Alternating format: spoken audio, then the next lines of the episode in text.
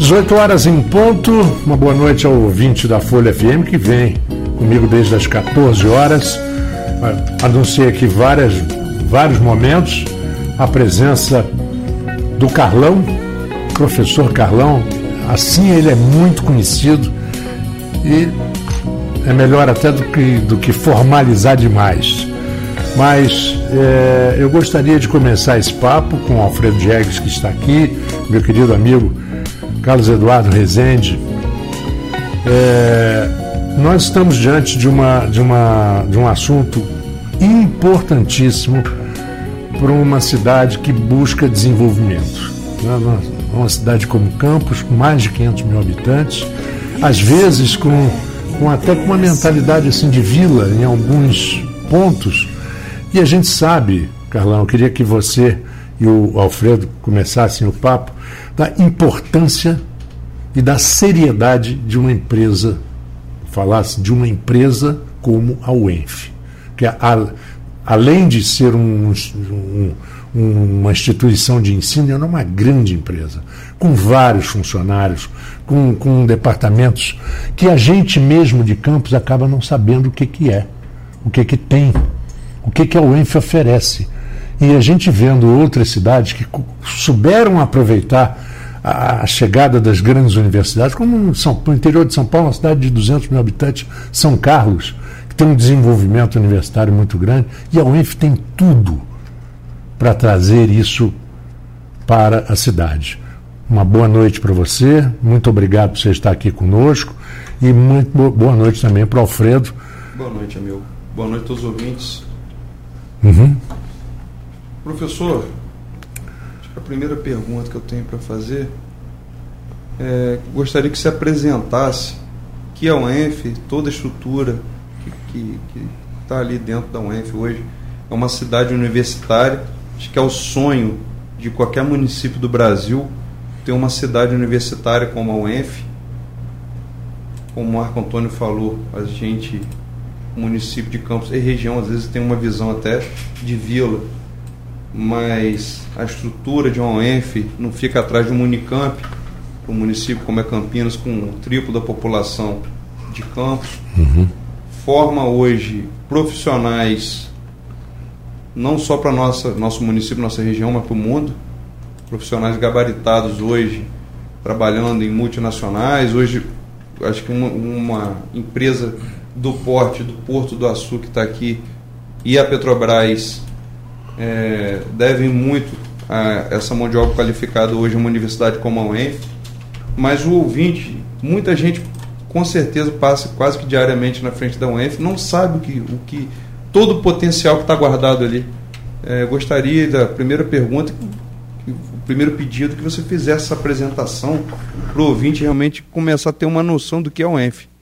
Bom, inicialmente eu quero agradecer a oportunidade de estar aqui conversando com vocês é realmente um prazer sempre que, que a gente pode estar conversando com a cidade, né, com a região. Ah, e queria dizer que Campos, na realidade, é protagonista em várias coisas. Né? Nós tivemos aqui é, Nilo Peçanha como presidente, Benta Pereira, né? pessoas importantes na história da cidade e do Brasil.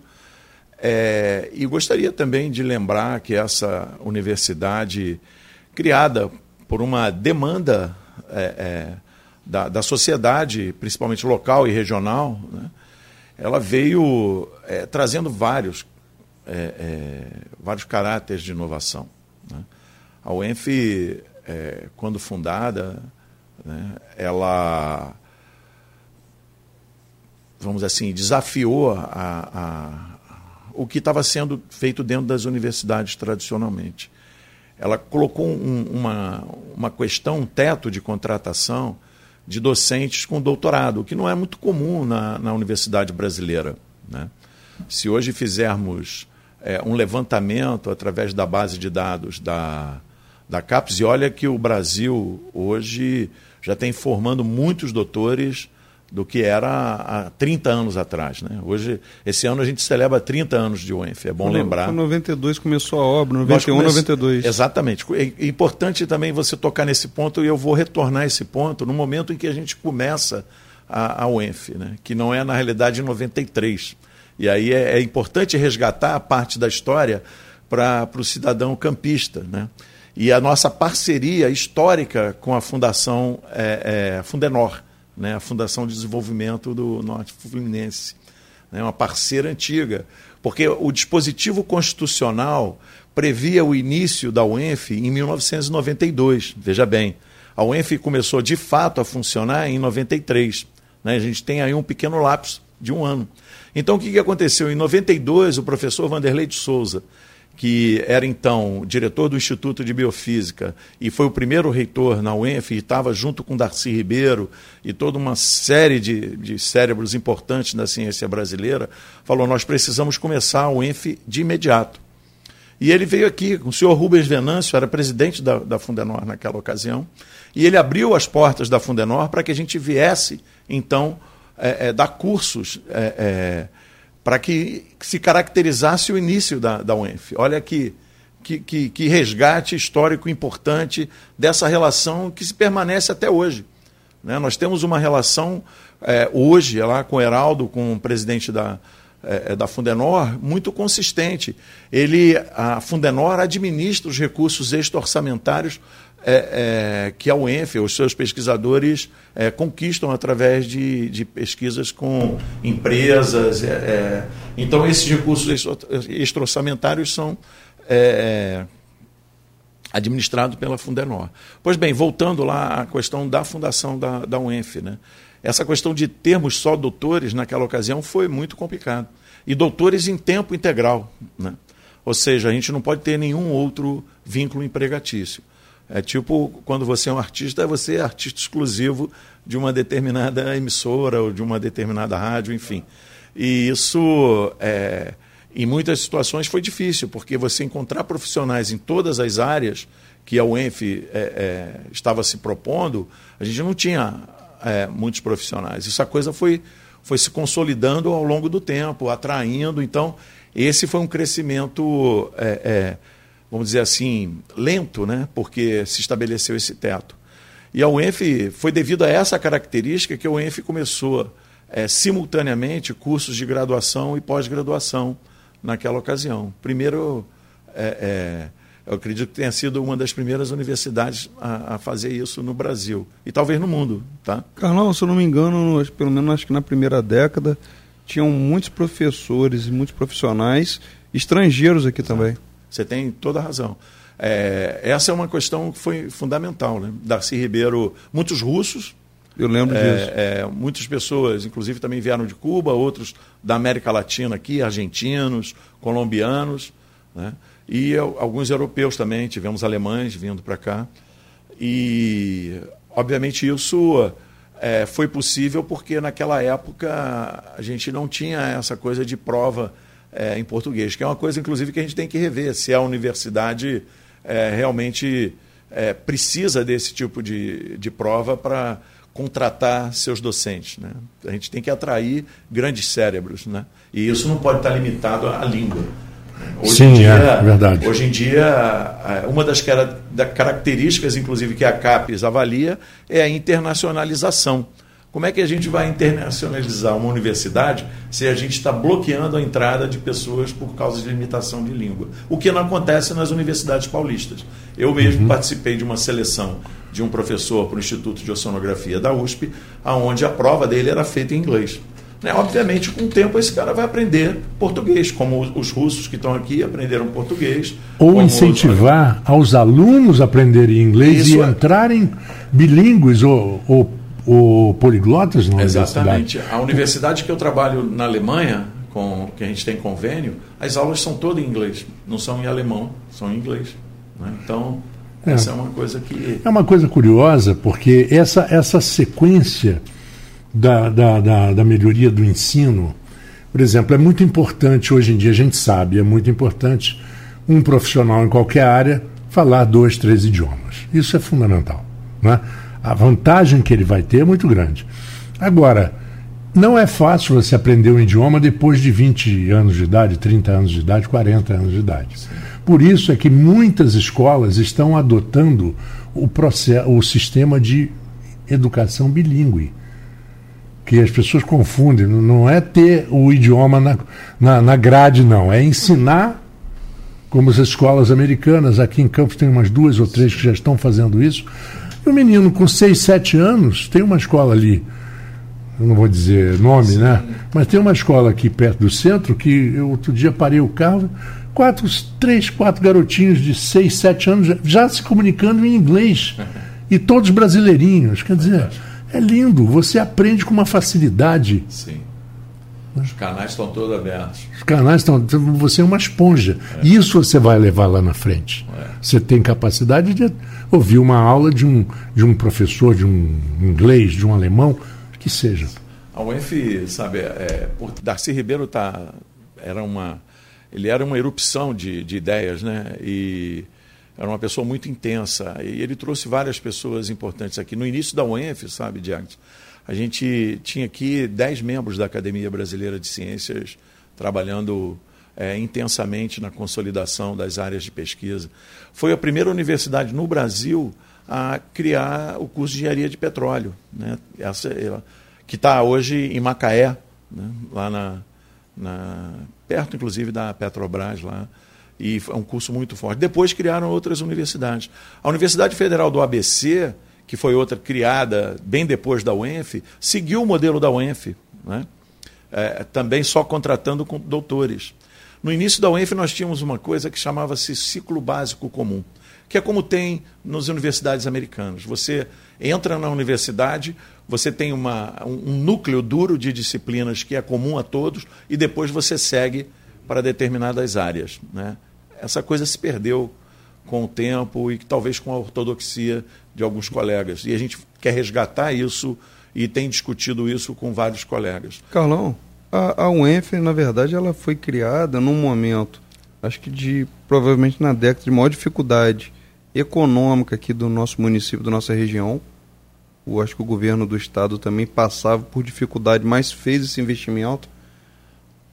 Foi o primeiro município do interior a ter uma universidade pública, existia escola técnica federal, que não era Cefet nem IF naquele é. momento, é. e acho que o único município fora a capital que tinha uma universidade era Niterói, que já tinha UF.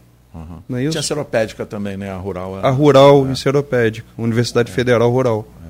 Mas foi uma aposta, se a gente analisar mais de 30 anos atrás, foi uma aposta muito ousada Sim. em criar toda essa estrutura numa cidade do interior que na verdade não tinha indústria, tinha indústria já praticamente fracassada e falida, que era da, da do ramo do sucro alcooleiro. E tinha Petrobras, Sim. que naquele momento já estava com a sua base praticamente toda em Macaé, não em Campos.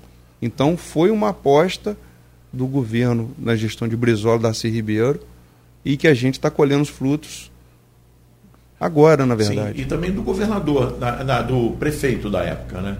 O prefeito da época também viabilizou terreno e estava No momento foi garotinho, garotinho, consequência de Sérgio Mendes. Isso. Aí isso também foi muito forte. Eu me lembro de várias vezes que vínhamos aqui, dormíamos em hotel, né? Que ainda estava nessa uhum. circulação. Você veio de qual município? Eu venho de Niterói. Eu sou niteroense, mas agora eu sou híbrido, metade. Aliás, já tenho mais da metade vivido em campo. Né? Minhoca da terra. pois é, pois é, pois é. Minhoca, minhoca da já terra. tenho filha aqui, né? Já está casada com campistas. É, é, tem, ó, uma filha casada com campista, um filho casado com campista e uma filha campista casada com campista. E quatro netos. Então, quer dizer, e já mais de 50% da minha vida. A família aqui. toda já bebeu água do Paraíba, quer já, dizer, não tem mais. Já, já virou um cabrunco raiz. Já virou um cabrunco raiz. Então, quer dizer, eu sou niteroense, botafoguense, né? É. E... Frequentava o Caio Martins. Isso, frequentava o Caio Martins e frequentei também aqui o campo do americano quando tinha Bom jogo, também, tá vendo? Tem qualidade. Bons jogos, bons jogos. Mas enfim, e, é, realmente, a, a, eu sou muito grato a essa quando eu estava terminando o doutorado, voltando de Seattle, né, Marcos? É, o meu chefe falou assim: Carlão, estão criando uma universidade em Campos. E eu sempre passava por Campos porque minha família é de São José do Calçado, né, Bom Jesus. E então eu conhecia Campos, né? Mas assim. Parava para como... comprar goiabada e chuvisco e seguir viagem. Ah, e o potinho de, o potinho de melado Barbosa. melado Barbosa, ou fios de ouro. Que eu não sei nem se existem ainda. É uma pena. Né? Melado é... existe, eu não sei se a, mar, se, se a não, marca mas esses familiar... eram de bar, barro que você encontrava em qualquer Sim, loja. Eu, eu sei. Uma Aí, delícia. E a goiabada cascão das Nossa antigas. Senhora. Aí eu, o, assim, eu não tinha o plano de morar em Campos porque não tinha universidade, né? Aí chegou meu chefe e falou assim: oh, não, estão criando uma universidade em Campos. Né? Eu tinha uma bolsa para ir para o Paraná, uma bolsa, né? Bolsa, você sabe, são dois anos, né? no máximo, uhum. naquela época. E ele falou assim: você quer liderar o laboratório de ciências ambientais? Eu te dou todo o suporte.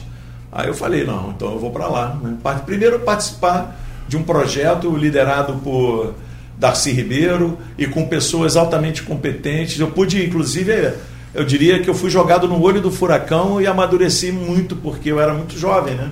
Naquela época eu estava terminando meu doutorado, não tinha experiência administrativa, mas o meu, o meu chefe de laboratório, que foi o meu orientador de doutorado, me deu todo o respaldo e sempre me orientou. E hoje o Laboratório de Ciências Ambientais, eu posso dizer com muita é, tranquilidade que está entre os melhores laboratórios no país no que tange a, a, parte analítica e também de produção científica. Né? Carlão, eu tenho uma, uma, pergunta, eu sei que é uma, ela é uma pergunta delicada, mas o desenvolvimento dessa pergunta eu acho que não, eu acho que é importante. A UENF passou por uma fase, um, um momento muito difícil com seus professores, com seus funcionários, e, e, muita gente procurou ajudar, foi uma coisa difícil. Sim. Você acha que essa, essa, essa dificuldade que a UENF passou, ela, ela criou uma reação, ela criou algum. Gerou algum vírus da, da, da, da, da luta para enfrentar e para vencer?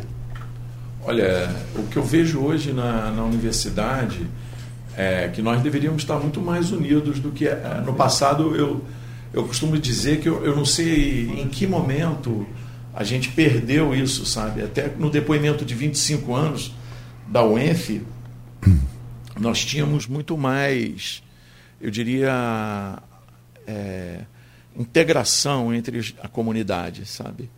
E eu acho que a gente teve alguns momentos é, que eu posso identificar, até pelas algumas questões internas, isso acabou mesmo que é, separando muito as pessoas e eu vejo que essas dificuldades que nós passamos nesse período que você eu acho que você está se referindo àquele período que nós ficamos sem salário né é, esse deveria ser um motivo de união muito forte pois é ele serviu assim. ele serviu para as pessoas ajudarem parcialmente a, as pessoas tipo sobreviverem naquele momento difícil mas ele não serviu é, realmente como um fator de integração sabe? Eu acho. Eu vejo hoje a universidade muito fragmentada é, como um todo. Sabe? E você acha que isso atinge, por exemplo, essa sensação de pertencimento que a gente sempre fala né, da, da, da, da, população de Campos, que às vezes não, não, não diretamente precisa da UENF, mas no fundo acaba precisando, acaba usando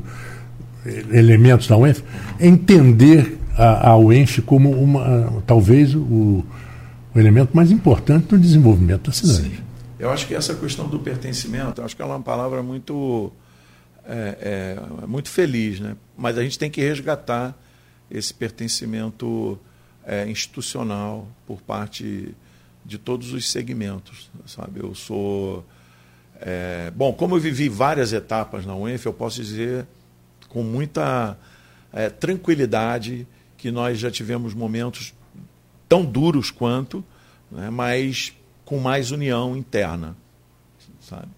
Então eu acho que a gente precisa é, é, ter uma discussão forte interna é, para que resgatar as relações internas e não só as relações internas, as relações com a comunidade, com o poder público é, municipal, com o poder público estadual, ter maior abrangência que a UENF pode ter é, como instituição pública é, é, nesse município. Né? Eu queria resgatar uma outra informação importante. Sabe? Pode, pode resgatar. Porque a, a UENF foi a primeira universidade brasileira a estabelecer a lei de cotas também, sabe? Que depois foi, foi, foi, ela foi copiada pelo governo federal. Isso, a UENF junto com a UERJ, que muitos falam da UERJ e se esquecem da UENF. Né? A UENF, junto com a UERJ, foi a primeira universidade no Brasil a estabelecer a lei de cotas, que é uma política de inclusão importante. Mas eu quero colocar já uma pergunta, uma, uma pergunta do Henrique da Hora. Sim. E ele diz: o projeto da UENF originalmente era de 600 professores, Isso. e não 300, como está mais ou menos hoje. Você acha que ainda existe espaço e vontade para essa expansão? E sim, e se sim, Quais seriam os cursos? Essa é a pergunta que a gente vai jogar para o próximo segmento. Você está ouvindo Interação, eu, Marco Antônio Rodrigues, Alfredo Diegues, professor Carlão. Nós saímos do primeiro bloco com uma pergunta do Henrique da Hora sobre projeto para 600 professores, hoje tem 300. É, aí já poderia falar um pouco do, da quantidade de alunos e se isso é, isso é possível é, se estabelecer. E também lembrar ao nosso ouvinte que está nos escutando ali que você pode ver o programa através do Facebook, do YouTube e do Instagram. Então nós estamos aqui ao vivo, três jovens elegantes. Vamos lá, Carlão. Então, é, saudar aí o Henrique da hora e dizer que ele tem toda a razão. Nós estamos, é, esse ano a gente completa 30 anos e não conseguimos chegar à fase madura da UENF. Né? Nós temos aí ah, ainda 50% do corpo docente. Né? Há, obviamente, desejo eh, de crescimento, existem cursos que já foram discutidos dentro da UENF, aí eu posso dizer, eu, Henrique, ele é do, é, do IFE, né? então ele sabe que a liturgia de criação de cursos passa por inúmeros colegiados. Né? Então, isso obviamente ele, a gente tem que ouvir os centros, tem que avaliar a dimensão da, a, da implicação que isso envolve a infraestrutura. Nós temos aprovados, é, Henrique, curso de farmacologia, engenharia de alimento, meteorologia. É, é, acho que pelo menos esses três. Ah, é, tem um curso de é, de computação a ser é, consolidado, ainda não foi. E tem uma coisa, eu não sei se é, todos que estão nos ouvindo conhecem, nós temos que expandir a UENF também, por, até por um dispositivo constitucional para a região noroeste fluminense. Né? Então, é, o crescimento da UENF, obviamente, está atrelado a uma questão de Estado. Né? Da mesma forma que o Diegues falou é, antes, que foi um momento político de dificuldade, é, mas mesmo assim houve um investimento. Né? A criação da UENF foi uma mobilização da comunidade, mais uma decisão política. Né? E aí também até lembrar né, a, a, a Sinhazinha, que foi a, uma senhora que deixou para Finazinha, né? Finazinha que Queiroz. A, que deixou a, Vila Maria. Vila, Vila Maria. Maria. Né? Você vê que, a, olha aqui. Por uma, facu, por uma faculdade que poderia, poderia vir um dia. Né? Quer dizer, não havia. É, mas plano. ela viu isso há 100 anos atrás. Mas era, era é, impressionante. É, então, quer dizer, isso que eu queria ressaltar. Né? Ela já era uma sinalização incrível. Por isso que eu digo assim: Campos tem esse aspecto é, é, de protagonismo que as pessoas têm que considerar né, é, muito forte. Reforçando aqui o convite a Rafaela Machado, que nós, nós, já fizemos, eu e você, né, Marco Antônio? Exato. E a Graziela para vir já resgatar a parte dessa história de campos também aqui. Exatamente, porque tem tudo a eu ver. Acho que a gente tem que trabalhar muito a autoestima uhum. é, é, de todos, né? A gente assim, a gente fica pensando só às vezes. Hoje eu estava conversando é, com um colega que é da pedagogia, as pessoas sempre olham para a deficiência e não valorizam a qualidade, sabe? Então fala assim, mas é. sabe, aí não dá. A gente tem que pensar na qualidade sempre que as pessoas têm e, obviamente, superando as deficiências Exato. passo a passo. Quando você a, a, a, foca na qualidade, você acaba corrigindo a deficiência. É natural. Né? Então, Ainda... retornando à questão do, do, da hora, existe sim, a, a gente precisa crescer a UENF, a gente é, precisa discutir cursos, se você é, falar, ah, Carlão, o que, que você pensa? Eu posso falar da minha área, por exemplo. Eu gostaria muito de criar um curso de ciências do mar. Né? Inclusive, há um tempo atrás eu falei assim, queria até criar um instituto aqui na área ali do, do Farol de São Tomé, que é uma área que eu vejo assim, é, é, eu vivi muito tempo em Arraial do Cabo no Instituto de Pesquisa da Marinha. Sim. Né, que é um negocinho de nada. Eu, quando eu vou no Farol de São Tomé, eu vejo assim, caramba, podia ter um prédio aqui de ciências do mar. Eu já vi até o barco entrando ali no enroncamento do Canal das Flechas, né, o sonho. Né? Mas eu vejo que é uma questão a ser discutida junto com o governo do Estado e a gente tem que crescer, a UENF tem que crescer, a gente não pode é, é, virar a próxima década com 300 é, é, professores. Né? Eu acho que a gente tem que crescer, tem que discutir, com, e isso tem que virar uma política de Estado, de forma que eu concordo com o Henrique. E, e só, tem que crescer. Posso só fazer uma consideração, Marco Antônio? Pode, pode. pode. Aproveitar claro. aqui uma, uma questão que a gente já discutiu em alguns programas. Eu acho, minha opinião, tá, Carlão? A universidade ela tem que se aproximar mais da comunidade de forma geral. Não estou aqui falando que, que, que a universidade ela, ela procura ter essa distância. Também tem por parte da comunidade também buscar ter mais interesse ter uma universidade. Mas esse estreitamento de relação com as outras universidades, com as classes produtivas, tem que, tem que se tornar uma, uma coisa cada vez é, mais interligada aqui porque a gente conversa, estou falando, uma pessoa nascida e criada no município de Campos, eu converso com muita gente na minha área de atuação, que é um meio empresarial, a gente, se eu não tenho às vezes uma relação próxima como, como tem com o nosso ouvinte, Henrique da hora, converso muita coisa, tem muita coisa que eu não sei que está acontecendo no meio acadêmico.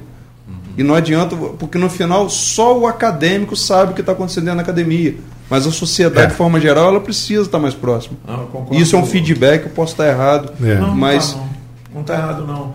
Essa, inclusive, essa pandemia que nós passamos aí é, né, durante dois anos, nós ficamos num, é, momento extremamente sensível né, no, no planeta, né, nunca se imaginou é. né, que a gente uhum. chegar a esse nível. Essa coisa ficou muito evidente. É, e essa, vamos dizer assim, essa. A permealização da, dessa, das informações para dentro da sociedade, ela é fundamental. E, e, e, e, a decodificação da ciência de uma forma em que o cidadão é, que não trabalha com ciência possa entender e sem se sentir é, tipo é, é ultrajado por um linguajar inacessível. Né? Então, esse é um grande desafio. É um grande desafio e hoje ele tem sido um dos objetivos. Né? Eu não sei se vocês conhecem, agora tem um instituto chamado Serra Pilheira. Ele é um instituto financiado, inclusive, por um dos herdeiros do Banco Itaú. E uma das maiores. É, um dos maiores objetivos desse instituto é exatamente financiar é, é, pessoas que possam fazer as informações chegarem à comunidade de uma forma é, é, vamos dizer, palatável, de uma forma de absorção mais fácil. Né? E, e, e, esse é um grande desafio, porque muitas vezes o cientista falando, ele acaba caindo no jargão comum da área dele, e isso é, tem que ser decodificado o, o, aquela, o linguajar realmente é. dele ser traduzido para a é. comunidade de forma geral. Isso, isso foi feito muito, de forma muito interessante nos Estados Unidos por um camarada chamado Bill Nye. Bill Nye ele criou um programa na televisão americana chamado Bill Nye, The Science Guy, o homem da ciência. Ele era um cientista, Sim. não, não de, de grande estado, mas ele popularizou a, a explicação de coisas que as pessoas não tinham a menor ideia. Ah, ah, mas é bobagem, é bobagem, mas incentiva. Mas é. Traz um incentivo, traz né, é. a curiosidade. Ciência é curiosidade, poxa. Mas você vê, Marcos, olha, para quem leu a história de Galileu Galilei, né, hum. é, uma, é uma informação engraçada. Esse desafio permanece na ciência.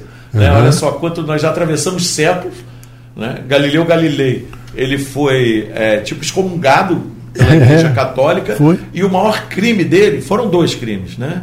Um dizer que a Terra não era o centro do universo, né, do sistema solar, né?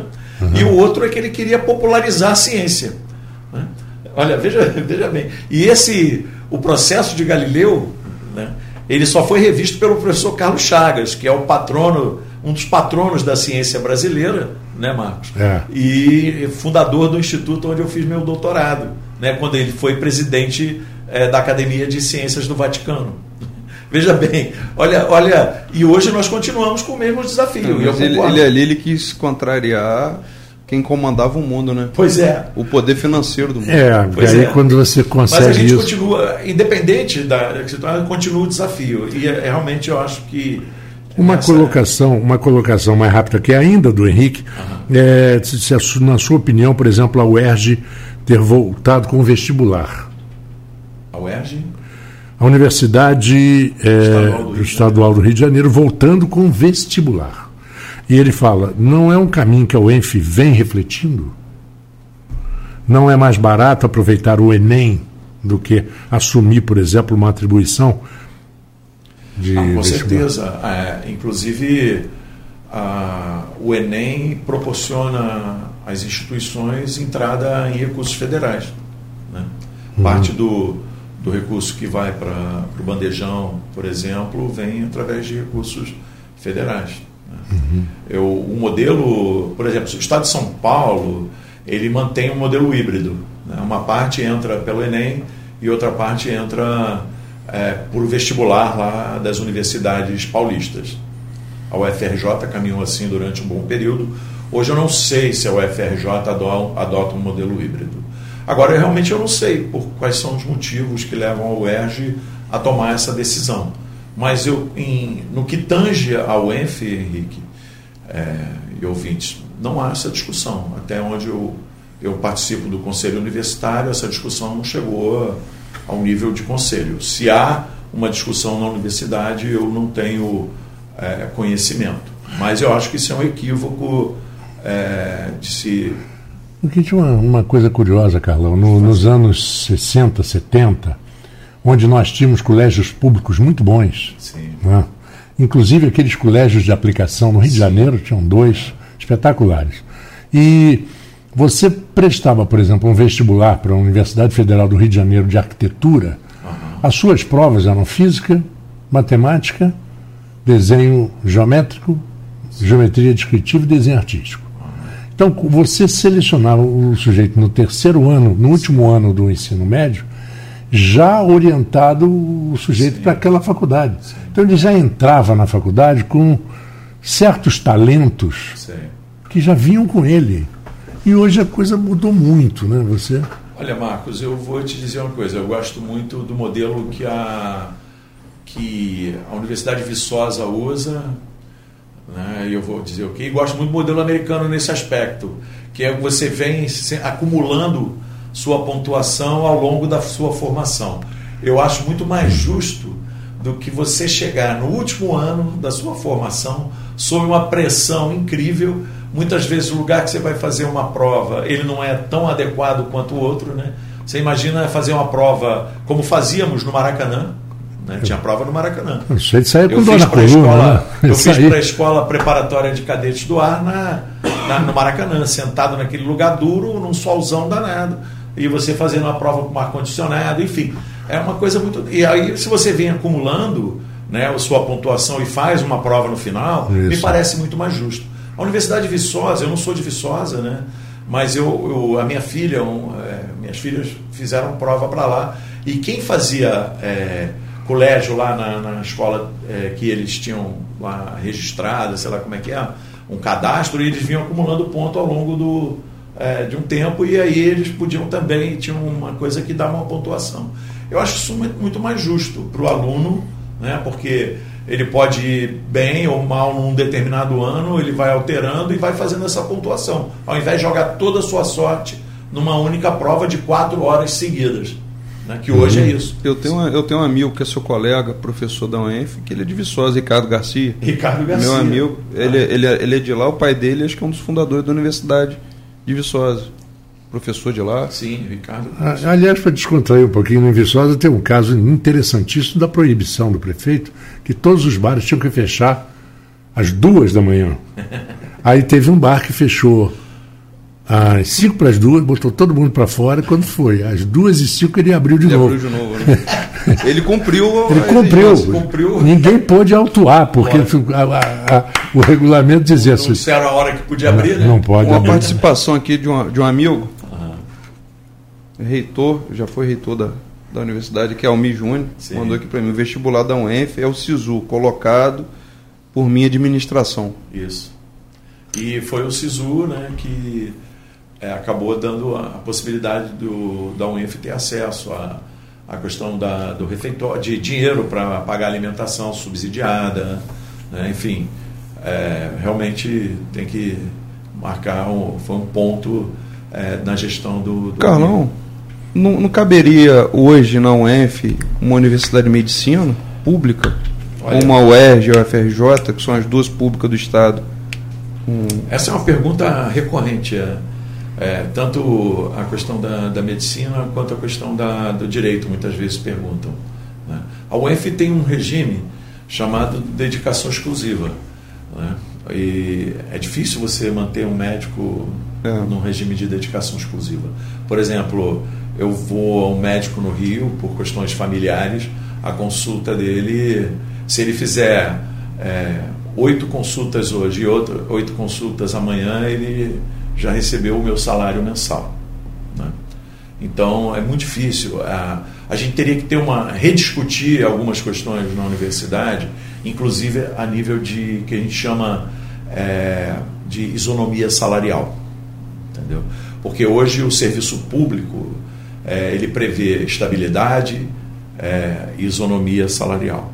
A isonomia salarial ela impede né, é, situações de negociação caso a caso. Uhum. Então, por exemplo, você trazer um médico, como você falou, né, para dizer a ele, Pô, você precisa ficar aqui integralmente. Você tem que negociar o salário dele, porque o salário que se paga hoje para um profissional qualificado é, não chega ao rendimento que um médico é, que poderia fazer pesquisa e estar tá se dedicando à formação de recursos humanos é, ficasse full time. Vou... Na Alemanha, você discute caso a caso de salário. Entendeu? Não se paga o mesmo salário, eu entro lá e o Almir entra lá, eu posso discutir o meu salário e o Almir dele. E a gente tem a mesma formação, a mesma qualificação, mas livre negociação. Área, é, é, negociação. É, vamos agora encerrar é, mais um bloco. É, mas, mas isso é um assunto interessante para a gente continuar no próximo é. bloco. E qual seria o, cam o caminho realmente para que vocês conseguissem ajustar isso para uma nova realidade dentro da universidade. Uhum. É, e citar um pouco também do, do, do, que os americanos fazem em termos das faculdades de medicina, muito interessante e que iria encaixar exatamente no que você está você tá dizendo. Vamos voltar a falar um pouquinho do, do Porto Digital e aí no final a gente dá uma é, pincelada na, na, em algumas coisinhas, alguns probleminhas que a gente gostaria de apontar de forma construtiva, evidentemente. A partir do, do Porto Digital, é, lembrar aqui né, que foi colocada a questão da, da, da isonomia salarial, né, uhum. que é, um, é uma, vamos dizer assim, é, é, é uma dos, das questões que a gente tem que discutir muito, porque a, existe muita reclamação né, sobre essa questão de que muitas vezes você tem uma pessoa é, realizando uma série de, de ações institucionais, né, algumas que são referências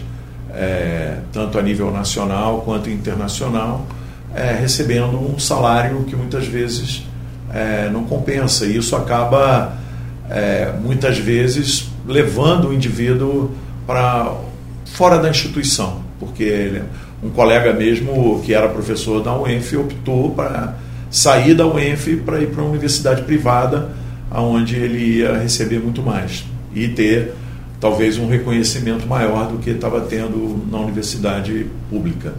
Então, essa questão é uma questão que tem que ser discutida junto ao governo do Estado, dentro das universidades, né? uhum. e tentar encontrar uma solução para que situações como essa que foram colocadas aqui, a gente consiga é, criar cursos e manter esses profissionais tanto da área de saúde ou de outras áreas dentro da universidade, sem que, obviamente, é, comprometa o funcionamento e uma cisão entre, é, entre áreas do conhecimento. Né? Então, talvez ah, uma coisa seria realmente, inclusive, que é, alguns consultórios e, e, escritórios fossem dentro da própria universidade para não afastar o profissional de dentro da universidade e aquilo é, proporcionar a ele uma renda extra, talvez. Né? Sim. Eu não sei, eu estou só é, discutindo aqui com você dentro de modelos que eu já conheço Uhum. em outros, é, outros países. É certo que um, um- uma nova, um novo modelo, uma nova forma tem que precisa ser discutido. Isso com certeza dentro da estrutura que vocês têm, vocês devem ser questionados isso a todo certeza. momento pelos professores e outros profissionais que estão lá certeza. dentro. Carlão, como você vê, por exemplo, aquela coisa que acontece muito na universidade americana, aí a gente vai bater no, perten- no pertencimento. O sujeito estu- estudou no Longhorns, o cara estudou na Stanford, ele se formou, ele está com 80 anos, um homem de sucesso, em qualquer profissão americana, se você fizer uma grande universidade, você só não tem, não, não tem sucesso se não quiser. É, ele conti, todo mês ele contribui com a pesquisa.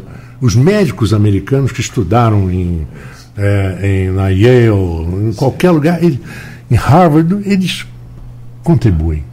Faz parte da, da cultura. É, eu vou te contar uma passagem. Né? Eu era ainda é, recém-doutor, né? estava aqui no início da UENF e, e até lembrar que quando eu cheguei aqui foi o primeiro convênio internacional de mobilidade estudantil eu coordenei para enviar estudantes para os Estados Unidos. E numa dessas, eu fui a uma reunião com o reitor, né? que é presidente lá, eles chamam de presidente, e, e o alumni, presidente da associação de ex-alunos ex-alunos. me levaram num restaurante super é, Chique. assim, na época eu fiquei impactado né? eu falei assim caramba essa conta vai ser pesada eu fiquei preocupado com o que ia sair dali né? Mas eu falei já que eu estou aqui vou relaxar e vamos embora né? E no final o presidente Alumni pagou tudo. Então quer dizer eles têm uma o, o reitor lá o presidente nem sacou o, o dinheiro do bolso. Foi o, o ex-aluno que pagou o presidente dos ex-alunos. Essa coisa na, nos Estados Unidos ela é motivada é, é, e muito forte, porque inclusive eles têm como abater isso no imposto de renda deles, enfim. É uma questão política também a ser resolvida. Né? Eu, eu soube que tá, tem uma lei em tramitação, enfim, talvez isso ajude, obviamente, alguns é, alunos de sucesso a reconhecer a importância da universidade no seu sucesso profissional. Inclusive bolsas, Marcos, sabe? Tem caras lá que tipo dedicam. Eu recebo sempre desses grupos que eu trabalhei. Ah, tem uma bolsa para América Latina. Você não tem estudante para mandar, né? E com tudo pago, né? Tuition, é, é, a- alojamento, refeição, né? E, e então vai, né? Então é, eu acho que a gente tem que crescer nessa direção.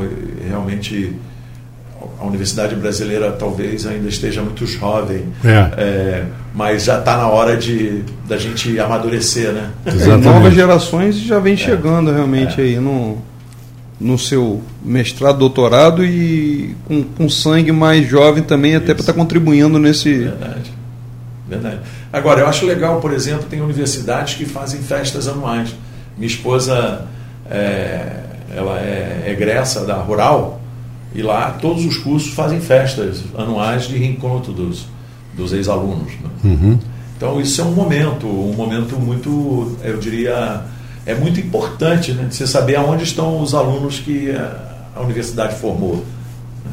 Então, de vez em quando, encontrar os ex-alunos e, e fazer a. Nós fizemos uma de 25 anos, fizemos até na Vila Maria. Foi bem legal rever uma série de alunos que formamos lá. É, e é uma emoção extra, né? Porque você se sente importante na vida dos outros, né? Quer dizer, eu contribuí, nem que tenha sido com um pouquinho, para o sucesso desse, desse cidadão, de alguma forma, Na construção, né? na construção da vida, né? E isso, eu acho que a universidade é isso, ela é uma construtora de vidas. né? E, que, e, e atingindo toda a comunidade. Por isso é que eu, eu digo do, do desenvolvimento. O que, que é o ENF? Eu não vou falar só da UF, o que, que o IF, o que, que a, a UF, é o ENF e as, e as particulares, e as particulares também, também, contribuem é. para a cidade. Bom, eu acho que é, é uma coisa que o Diego colocou também, né? Os projetos conjuntos. Né? Quais são os projetos conjuntos que essas instituições desenvolvem? É, eu não saberia te dizer, com toda sinceridade. O único projeto que eu conheço e que também foi gestado na administração do, do Almir, que é colega lá da, da UENF, rejeitou, foi esse congresso que a gente faz das instituições aqui, né, é, públicas, né, é, que envolvem alunos de iniciação científica, alunos de pós-graduação e extensão. Então, quer dizer, eu acho que ainda falta, a gente tem que amadurecer essa relação, temos que ter projetos conjuntos. Inclusive, em relação, por exemplo, à própria questão é, da, do arquivo, um esforço coletivo poderia ter sido feito né, para evitar toda essa a questão que ainda permeia e gera um mal-estar é, dentro da instituição né, e extra extramuros também. E um assunto que precisa ser resolvido, já passou tempo demais, né? Pois é. E tem interessante porque é, eu ouvi uma vez uma, um, político, que não lembro quem foi, falar uma coisa interessante. Quando se quer resolver uma situação, você tem que ter, você tem vontade política, vontade, você vai e decide. Quando você não quer resolver, você começa a inventar reunião. É reunião, é, e culpado, né? É culpado, e já. Aí aparece é, um prédio desse, por exemplo, como o Solar das Arizes, que já podia ter sido restaurado. E o solar do colégio, realmente, solar do colégio, que é o arquivo público, arquivo que vai acabar público. se perdendo. Aquilo é, que está acontecendo sabe? é um absurdo. E, Tem e 20 aí... milhões depositados na conta que já era para estar. Tá... E, tá e, a história de campos e região que está guardada ali, que vai ser perdida, Marco. Vai, vai. É um absurdo a morosidade entendeu? Ah. E não é conseguir encontrar um política, caminho precisa sabe. ser resolvido. É Isso vem, o político vem sendo vai... discutido em vários programas, em jornais. Porque todos tem, os jornais da região. Ah, é um absurdo. Tem muito político que você entra, você elegeu para quatro anos, você já sabe que você não vai ser reeleito. Você está ali, caiu ali de paraquedas. Ou porque foi suplente, alguma coisa. Não vai fazer nada por ninguém, vai fazer por ele. Né? Isso é uma é, Por isso que eu não tá discutindo o assunto da comunidade de pois forma geral. É. Então tem que ter um compromisso maior. Tem que ter um compromisso que maior. eu gostaria de ressalvar é, é que ah, os docentes da UENF, o corpo técnico, é, não compactua com, compactuam com isso. Nós claro, sabemos disso, A comunidade interna não, não participou dessa discussão. Nós temos pessoas qualificadas lá que, inclusive, estiveram num primeiro momento da reforma. Da... Então, quer dizer, faltou por parte de quem assumiu esse compromisso de articular junto com os profissionais da universidade. Infelizmente está caindo na conta e quando as pessoas, como eu, como eu estou te falando, quando quem está de fora ele olha um ENF como uma, é. uma, uma instituição única. É. E acaba, às vezes, o, a falta de planejamento ou de comprometimento de quem assumiu essa responsabilidade respingando em toda uma estrutura de pessoas, como você está falando, que a grande maioria dos profissionais, infelizmente, não tem gerência. Exato.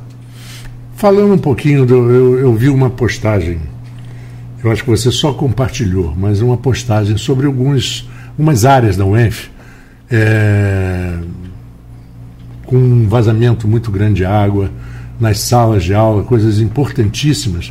E a gente sabe muito bem que vazamento de água é uma coisa que destrói aos poucos, mas de forma constante. Ela não dá trégua. É, que situação, que, eu sei que é uma situação lamentável, mas o que está havendo? Pois é, lamentavelmente, é, a, se optou por fazer a, muda, alguns reparos no, nos telhados num período onde há chuva. Uhum. E não tinham o que a gente chama de medidas de segurança necessárias para que, se ocorresse uma precipitação, seja ela qual for, de intensidade, né, é, essa precipitação não afetasse uhum. os andares subsequentes. Uhum. Infelizmente, para quem coordenou essa, vamos dizer assim, essa obra e autorizou essa obra, nós tivemos um período de intensa precipitação, né, o que prejudicou e acabou interditando o prédio de aulas. Né? E não só o prédio de aulas, mas lá tem documentos também, que são, como a gente está falando documentos, que são é, é, históricos da, da, do município e da região, lá nós temos documentos das pessoas também. E não se tem um inventário da perda e do, do comprometimento é, do que ocorreu naquele prédio. Mas eu sei por fotos é, que, por exemplo, uma sala de computação foi totalmente comprometida. Né? Já soube que, por exemplo, o almoxerifado também tivemos várias perdas, mas isso sequer é, é, foi colocado publicamente dentro da universidade. Então a gente está, é, é, eu diria assim, infelizmente, é, com um pequeno problema é, de comunicação interna, que isso obviamente deixa um nível de insegurança muito grande por parte dentro da comunidade, eu diria. Isso eu posso falar com muita tranquilidade, porque esse é um assunto que vem sendo discutido muito dentro da lista dos professores e dentro de outros grupos que eu participo da, da própria universidade. É, isso é o mínimo, né? Você ter aquele conforto, aquela segurança que você vai ter ali numa sala, 30, 40 alunos, e que não vai acontecer nada, né? material que ele deixa em armários, em, em, em lockers, né? Sim. Seja as imagens que a gente tem são as mais impressionantes é, possíveis. Né? Não, é, não só no primeiro no andar junto ao telhado, mas a água. Ah, ela não para. Até ela, não para. ela acha o seu caminho, né? Ela acha o caminho. A, a, a, o grande bloqueio é o telhado. É. Se ela passar pelo telhado, ela vai chegar em qualquer lugar. Bom, e o problema maior, sabe, Marcos, e todos que nos ouvem, é, é que não, não se sabe realmente que fim essa coisa vai tomar. Porque, por exemplo, o meu laboratório é no último andar. Se chover, se forem fazer uma troca com o nível de padrão de qualidade que estão fazendo, eles comprometem alguns milhões de reais de dinheiro público, financiado pelo CNPq, financiado pela FAPERJ, financiado pela CAPES e até pela Petrobras, porque nós temos projetos lá, como eu estava falando aqui com o Diegues antes, né? Nós tivemos um grande projeto realizado na Bacia de Campos, na parte de monitoramento das áreas de produção é, é, antiga, né? Uhum. desde o do primeiro. Poços maduros. Poços maduros até a, a, a, margem continental, onde estão os, é, é o pré-sal, né? as áreas de pressão. Então, esse foi um grande projeto que nós realizamos. Estudo que, estudo que saiu daqui, saiu daqui. de mentes do, do, do, nosso município, da nossa é. região tanto em plataformas de produção, etapas de perfuração, tudo isso foi acompanhado é, com alunos de, de, de, de, mestrado, de doutorado, alunos de iniciação científica, formando gente para atuar nessa área. E hoje eu fico muito feliz quando eu vejo vários ex-alunos que trabalharam no laboratório onde eu trabalho, estando trabalhando no porto, na área de ambiental, colaborando para o desenvolvimento da, dessa região aqui no setor é, é, do porto e fazendo o controle que tem que ser, tem que ser feito, né? afinal de contas, essa é a responsabilidade social de toda e qualquer empresa. Então, isso é, é muito gratificante. Bom, 19 horas, chegamos ao final do programa. É uma pena, né? Porque passa rápido. E Tinha muita pergunta para ser muita feita. Muita pergunta ainda para ser, ser feita. Mas o Carlão volta. E, Carlão, eu quero, em primeiro lugar, é, parabenizar pelo trabalho que é feito, principalmente no seu laboratório. É, eu sempre acompanho as suas viagens, seu, suas pesquisas. Acho que você é um, uma, um, um, vou usar uma palavra em inglês que eu acho legal, é um, um grande asset para a UENF. Né? É, isso significa, é, é, é, é uma, uma figura de uma importância muito grande dentro da universidade, não só pela visão dos professores, como também dos alunos. E te agradeço demais o prestígio que você nos traz vindo ao Interação. Ah, eu aqui só tenho a agradecer, né? Porque eu sei que esse programa, o Jack estava falando aqui antes que tinha gente que ouve, é, tá no carro, eu sou um deles, né? Porque é a hora que eu tô no meio do caminho, eu e minha esposa. Né? Então Exatamente. a gente ouve com muita frequência, não só hoje, como de sexta-feira também, que são programas que a gente está sempre ouvindo. E para mim é uma satisfação. E da próxima, quem sabe, falar mais só de ciência. Né? Já que a gente já fez uma introdução de vários. Um assunto importante assuntos. era o centro da cidade, dos projetos que é. vocês desenvolvem. Exatamente. Mas isso a gente vai ter muito em breve uma, tipo uma mesinha redonda, a nossa mesa aqui não é redonda, mas dá para bater um papo, botar mais uma, duas pessoas e a gente discutir realmente o futuro da cidade. Eu acho que a UENF tem uma participação muito importante. Eu acho que sim. A UENF e as universidades, mas a UENF é a UENF. Com né? certeza. Eu acho que esse é um esforço que vale, sabe? A gente tem exemplos bons. Tem coisa que a gente não precisa é, criar. Já existe, a gente tem que seguir algumas coisas e criar. Não inventa, apenas, né? É, não tem não que ficar inventando não a tem... roda já é redonda, né? Ah, é, exatamente. Tem que ficar procurando exatamente. outra forma. Né?